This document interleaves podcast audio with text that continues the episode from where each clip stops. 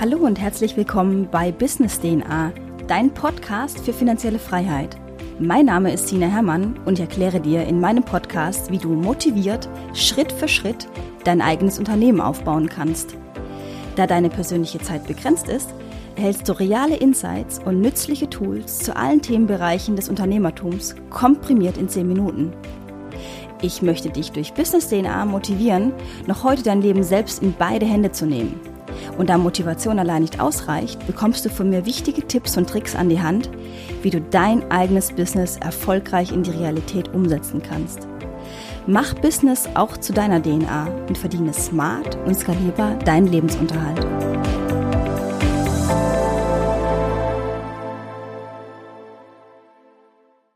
Das Thema Finanzen ist bei den meisten Gründern sehr unbeliebt, denn es betrifft in erster Linie nur indirekt dein Business und dennoch sind die Finanzen dein Fundament, auf dem du dein Business aufbaust.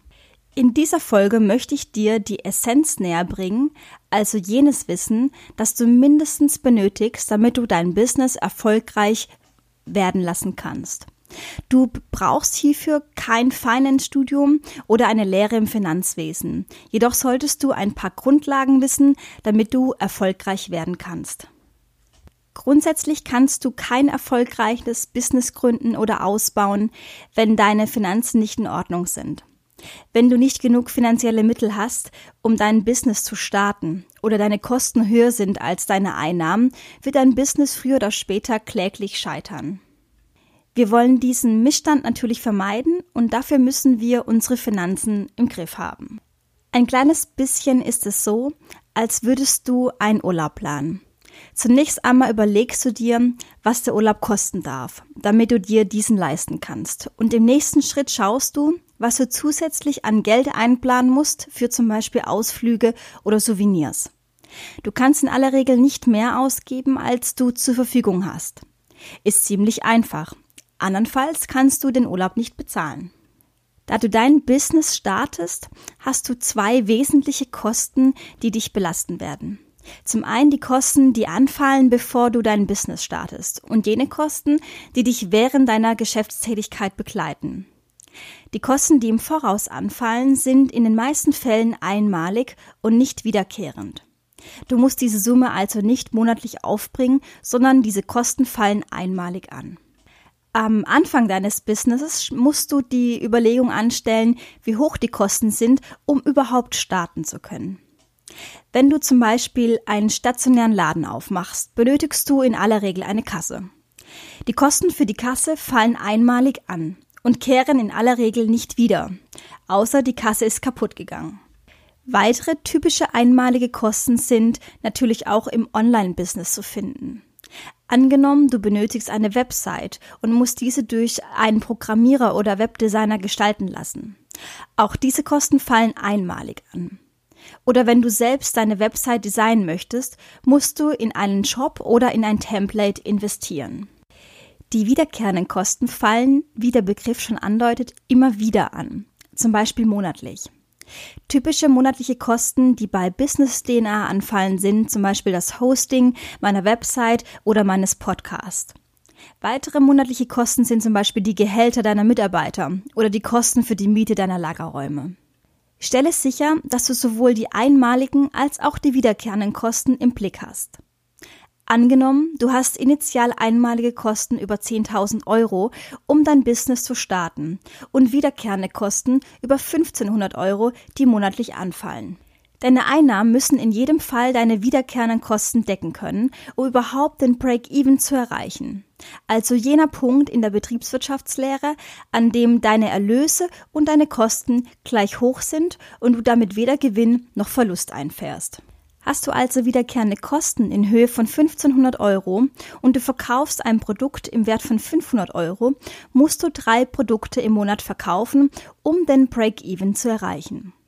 Kostet dein Produkt weniger, also nur 10 Euro, musst du 150 Produkte verkaufen, um eine schwarze Null zu sehen.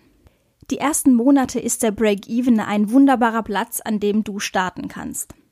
Es ist normal, dass dein Business einige Monate benötigt, um sich zu platzieren, um dann erfolgreich wachsen zu können. Den Break-Even zu erreichen kann gerade zu Beginn eine Herausforderung genug sein. Also erwarte nicht direkt einen Gewinn. Früher oder später solltest du aber Überschuss erzielen, denn du möchtest ja wachsen und vielleicht den einen oder anderen Euro in Marketing wie zum Beispiel Online-Werbung investieren. In einer meiner letzten Folgen hatte ich das Thema Fremdfinanzierung angesprochen. Sicherlich kann fremdes Kapital gerade am Anfang über die eine oder andere Durststrecke hinweg helfen. Ich empfehle dir aber, durchaus zu verzichten und wenn überhaupt, zu einem späteren Zeitpunkt, also dann, wenn du dich schon ein wenig etabliert hast, fremdes Kapital in deine Unternehmung einzunehmen, hineinzunehmen. Der Grund ist recht simpel. So kannst du wesentlich kleinere Unternehmensanteile an einen Investor abgeben und damit die Kontrolle über dein Unternehmen behalten. Ich fasse diese Folge noch einmal zusammen. Erstens, stelle am Anfang sicher, dass du sowohl die einmaligen Kosten als auch die wiederkehrenden Kosten bedienen kannst. Zweitens, stelle sicher, dass du genau weißt, wie viele Produkte du im Monat verkaufen musst, um zumindest Break-Even zu erreichen. Drittens, Bleibe geduldig. Auch wenn der Break-Even nur eine schwarze Null am Monatsende bedeutet, so ist diese schwarze Null gerade am Anfang ein super Start, um dein Business weiter auszubauen.